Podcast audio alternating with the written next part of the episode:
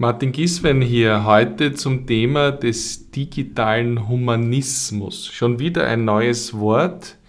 Humanismus, also den Menschen im Mittelpunkt stellen, das Hier und Jetzt äh, digital, also digitale Technologien so nutzen, dass sie für die Menschheit gut sind, vielleicht nicht nur für die kommerziellen Bedingungen, sondern für ein gelungenes Leben und eine gelungene Arbeit wo kommt dieser Begriff her und warum glaube ich, dass er maßgeblich sein wird für die Entwicklung unserer Organisationen im Sinne einer sinnvollen Digitalisierung und warum hat er bereits die Politik erreicht und wird eine Grundlage sein für die europäische Ausrichtung von Digitalisierung.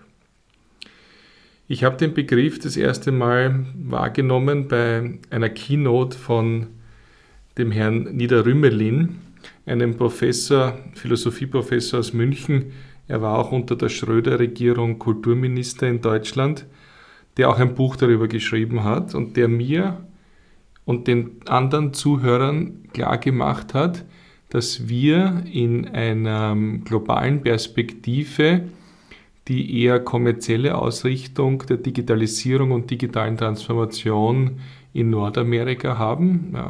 Der Gewinner bekommt alles, es bilden sich Oligopole heraus, ähm, digitale Medien sind riesengroß, wenige Firmen beherrschen das Spiel. Oder auch auf der anderen Seite gibt es den asiatischen, den chinesischen Zugang, wo man sagt, wir verwenden diese digitalen Medien, weil sie uns auch ein Regieren ermöglichen, auch ein Überwachen vielleicht des Individuums, eine Steuerung der Bevölkerung.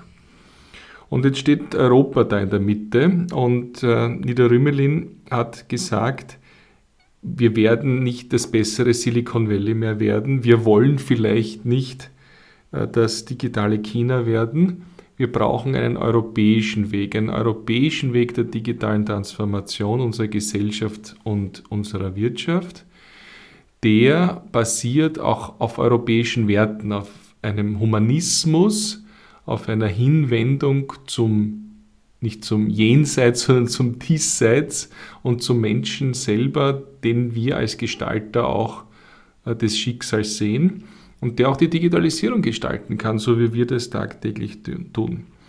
Ja, und dann war ich, als ich das verstanden habe, wirklich beeindruckt, dass insbesondere die Stadt Wien und hier insbesondere auch der WWTF, der Wiener Wissenschafts- und Technologiefonds, eine Rolle eingenommen haben, insbesondere auch mit der Wissenschaft, mit der TU Wien, die das Manifest des digitalen Humanismus in Wien, aber natürlich in internationaler Ausprägung geformt haben.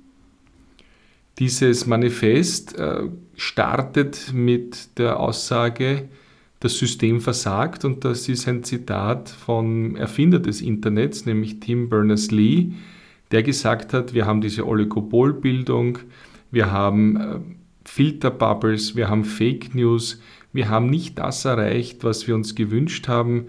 Wir haben einen Verlust an Privacy. Äh, wir, wir müssen permanent in, in der Cybersecurity arbeiten. Äh, und äh, wir haben kein Internet, das uns dient und uns zu mehr Möglichkeiten verhilft, sondern es wird schwierig, überhaupt die Informationen und alle Katzenvideos, die wir da geliefert bekommen, noch zu sortieren.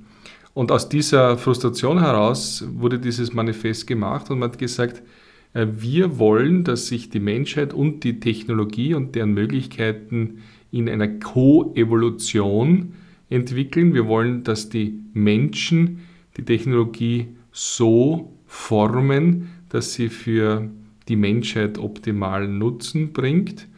Und äh, wir haben es aber auch in der Hand. Also die Technologie entsteht ja nicht einfach so, äh, sondern wir als Menschheit treiben das. Und dieser Wiener Zirkel hat es zum ersten Mal in diesem Manifest zum Ausdruck gebracht, dass wir wirklich digitale Technologien designen sollen, damit sie Demokratie, Inklusion, ähm, Privatheit, Freiheit der Sprache, fördert, äh, dass es Regularien geht, gibt, die auch wirklich greifen, äh, dass Monopole angegriffen werden, aufgelöst werden, dass ein wissenschaftlicher Zugang äh, zur Digitalisierung notwendig ist, um in die richtigen Bahnen zu lenken, dass, ein, dass die Menschenrechte auch im Internet Beachtung finden müssen und im Endeffekt, dass wir hier die Möglichkeit haben, diesen europäischen Weg der Digitalisierung zu gehen. Aus dem Kreis dieser Initiatoren und Initiatorinnen entsteht auch ein Werk, ein Buch, das auch am Internet völlig frei abrufbar ist. Der Name ist Die Perspektiven des digitalen Humanismus und in die Notizen gebe ich dann auch gleich den Link zu diesem öffentlich und kostenfrei zugänglichen Buch, in dem diese Blickwinkel von ganz vielen internationalen Autorinnen äh, zusammengefasst wird.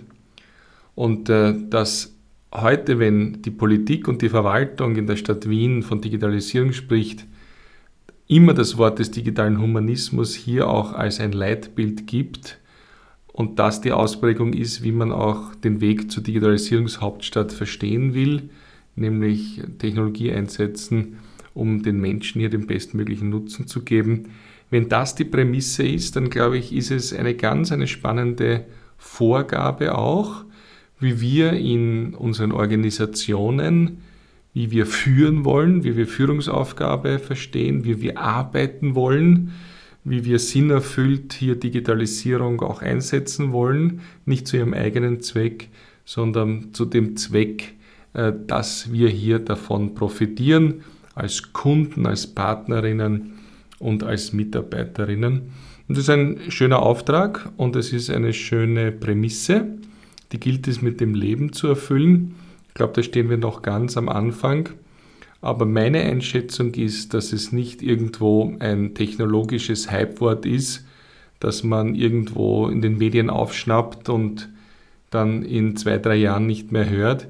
Ich glaube, dass es eine Grundhaltung ist, die uns in Österreich, im deutschsprachigen Raum, in Europa sicherlich eine wichtige Richtschnur für die Entwicklung und fürs Verständnis von Digitalisierung gibt. Ich freue mich schon sehr auf weiterführende Diskussionen und was Organisationseinheiten auch daraus machen, wie das lebendig wird.